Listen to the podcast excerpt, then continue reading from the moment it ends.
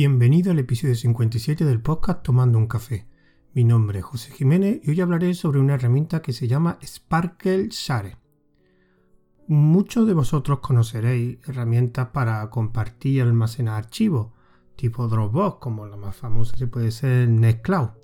Yo de hecho la realmente la, utilizo y la he tenido instalada en mi dispositivo Mirror 64 y de hecho tengo contratado, bueno, contratado, utilizo el servicio de Disroot que te ofrece una pequeña, digamos, cuenta de espacio de almacenamiento en Nextcloud de 4 GB que lo utilizo habitualmente.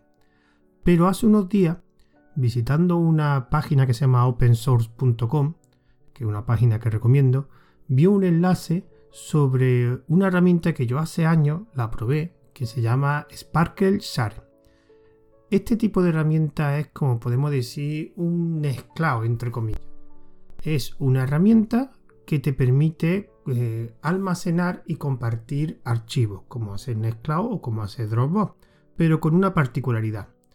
Share no proporciona almacenamiento de datos, se lo tienes tú que proporcionar, ese medio de almacenamiento de datos se lo tienes que proporcionar. Y para ello, la forma en que almacena datos es a través de un servidor de Git. Ese servidor puede ser tanto un servidor local, un repositorio Git, mejor dicho, que tú tengas en tu ordenador, pero también puedes utilizar diferentes servicios, como GitLab o GitHub. Tú tienes un repositorio de GitHub o GitLab y lo que le indicas, que ahora lo vamos a ver, como eh, a Sparker Share que utilice ese backend, ese sistema de almacenamiento en ese repositorio, que almacene los ficheros en ese, en ese repositorio.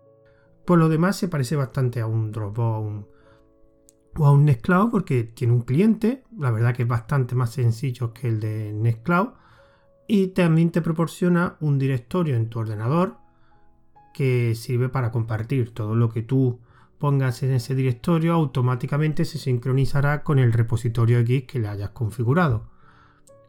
¿Qué tiene de ventaja? Bueno, eh, la verdad que se me ha olvidado comentar en, la página web del artículo de, Oper, que yo, que yo estuve siguiendo para, configurarlo, para instalarlo y configurarlo, lo pondré en las notas del programa. No va a ser esto un tutorial de cómo se instala paso a paso, simplemente me gustaría hacer más mis primeras impresiones sobre esta herramienta que llevo pues, una semana o dos semanas utilizándola, aunque hace años la utilicé, no recuerdo la verdad cómo fue su funcionamiento, pero ahora la verdad que me está gustando bastante.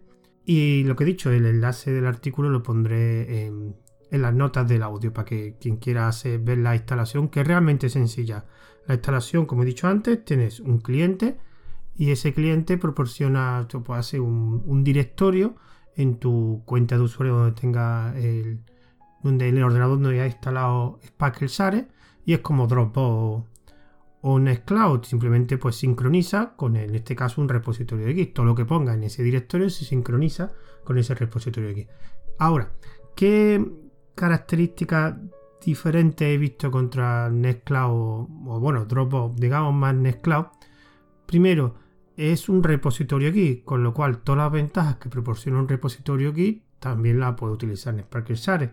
Por ejemplo, su herramienta de control de versiones todo lo que sea versiona, todos los archivos y ahí sí es verdad bastante potente.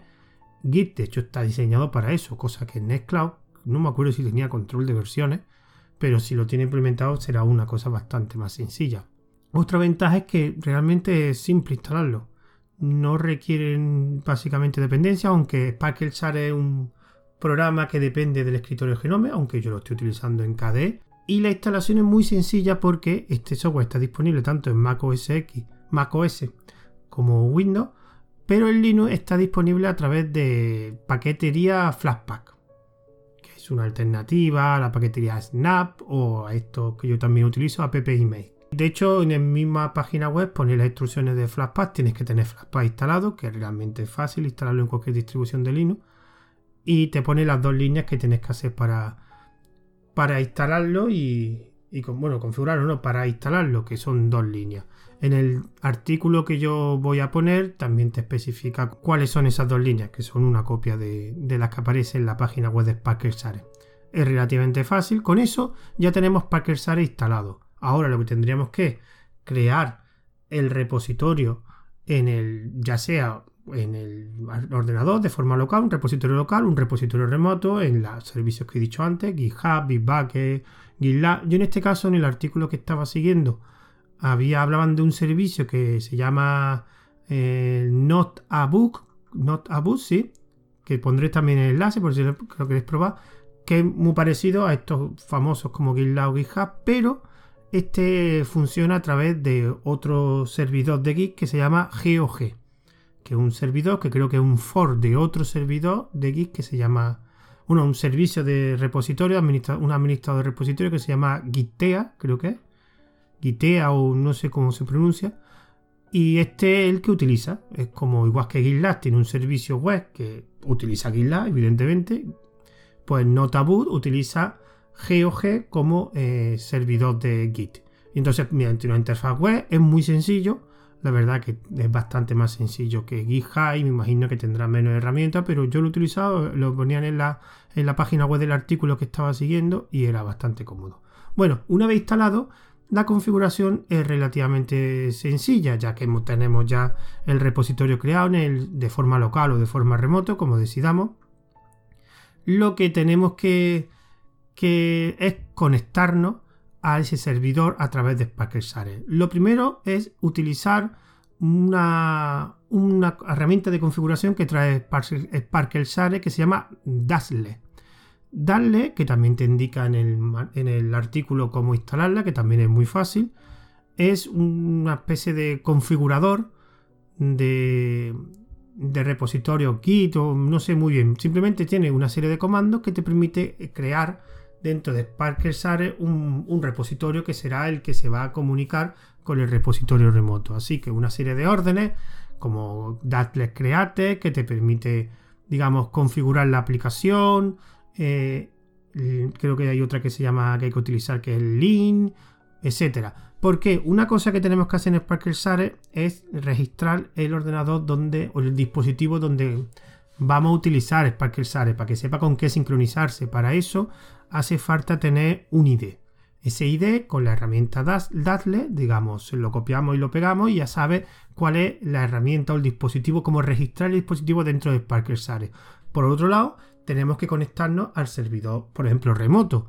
Entonces, hay un instalador gráfico, un configurador gráfico cuando arrancas por primera vez Sparker Share, que ahí te especifica eh, qué servicio quieres utilizar, uno propio, como lo que vamos a utilizar nosotros, o puede utilizar Bitbucket, GitHub, GitLab y otro que se llama Planio, que no lo conozco. Escojamos el que escojamos, por ejemplo, yo como ha sido el Notaboot, que no está incluido, digamos, dentro de, los, preconfigurados, pues ahí tendríamos que ponerlo por un lado en la dirección y por otro lado el camino remoto, el remote path. Que esto también va explicado muy bien, que recomiendo que lo veáis, el artículo que está explicado muy bien una vez que, ya hayamos configurado eso, le hayamos proporcionado el, el computer ID, el ID, ya lo único que tenemos que hacer es añadir, digamos, la clave SSH porque nos conectaremos, bueno, quien no conozca eh, Git, Git lo normal, te puedes conectar de forma de diferentes métodos a un servidor remoto de Git, pero lo normal es que utilices SSH, con lo cual deberías tener configurado SSH. Pues hay que añadir la key de SSH a la, a la cuenta o al repositorio, mejor dicho, de, del servicio que vamos a utilizar. En este caso, Notaboost también está explicado bastante detallado. Eso hay que hacerlo con utilices Share o no, cualquier servidor Git que quiera utilizar de forma remota, tienes que hacer este, este proceso. Da igual que utilices GitLab o GitHub. Tienes que añadir, digamos, la, la key, la key para que eh, la cuenta, el repositorio remoto de Git sepa o de permiso a quién se puede conectar desde fuera ese repositorio remoto, que en este caso será nuestro computador con nuestra clave, con esa key de SSH.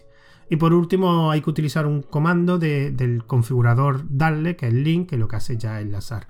Una vez esto lo que te hace es como también pasa con Nextcloud, te genera una carpeta, que en esa carpeta es la que se enlaza con el repositorio remoto de Git, que en este caso lo tenemos en Notaboot. Eh, hecho esto, pues ya podemos, ya estamos sincronizados. Ya cualquier archivo que tengamos en el equipo local, lo pongamos en ese, directorio, automáticamente se sincronizará.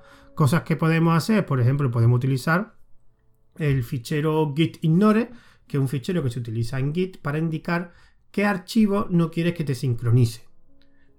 Por ejemplo, tú puedes poner eh, .mp3 o asterisco.mp3 y todos los archivos que sean mp3 pues los va a ignorar. Por eso se llama git ignore. El servidor git lo va a ignorar. Bueno, ¿por qué hacemos esto? Porque un servidor git es una herramienta que está preparada sobre todo para funcionar con ficheros de texto, ya que como una herramienta para desarrolladores y el código generalmente de verdad son ficheros de texto en un lenguaje de programación, código de un lenguaje de programación, pero son ficheros de texto, con lo cual Git está preparado y los control de versiones se funcionan mejor cuando son ficheros de texto. Así que Sparkle Share es, digamos, una herramienta que donde realmente le vamos a dar uso para almacenar y compartir archivos es con los archivos de, texto, archivos de Markdown, incluso no sé si mm, archivos de ofimática pueden incluir, ¿no? nunca lo he probado, porque yo ahora mismo lo estoy utilizando con ficheros de texto y ficheros de Markdown, que en eso no hay problema. Entonces, ¿dónde realmente la desventaja de, de Sparkle Share? Una desventaja de los repositorios, que no trabaja bien con los ficheros binarios grandes.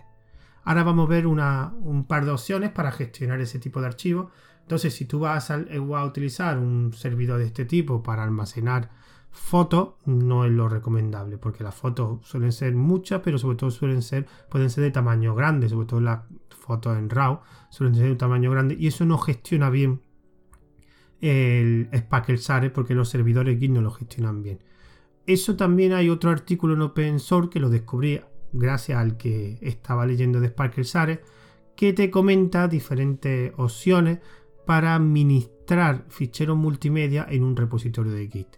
Lo pondré porque aquí hablan de una solución que no la he probado profundamente, pero por ejemplo aquí explican por qué un fichero de fotografía no se gestiona correctamente en un, en un repositorio de Git. de hecho, al principio del artículo la primera explicación que hacen es por qué.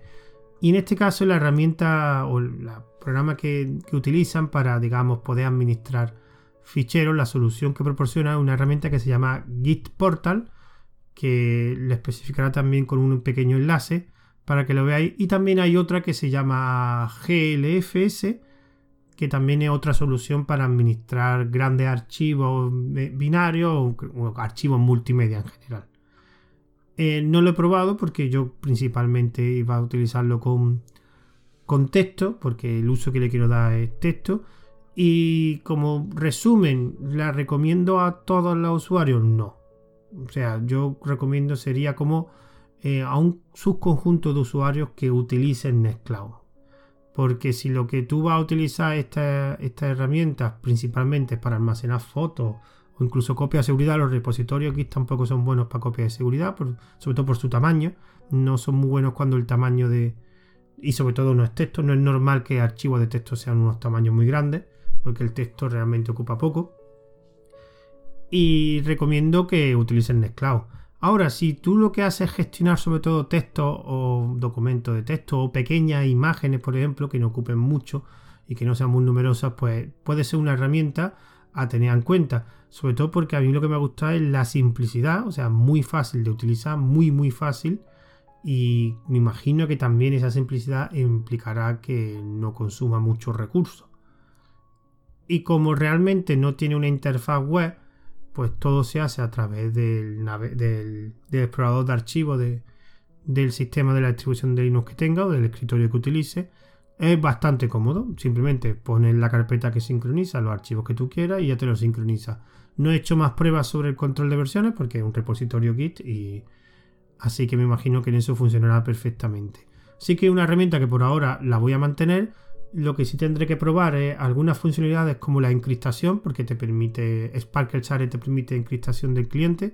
Creo que no sé si es cliente extremo extremo, es una cosa que tengo que, probar la encriptación y el almacenamiento y, compartir, pues como un repositorio Git, pues puedes entrar y compartir los archivos sin problema.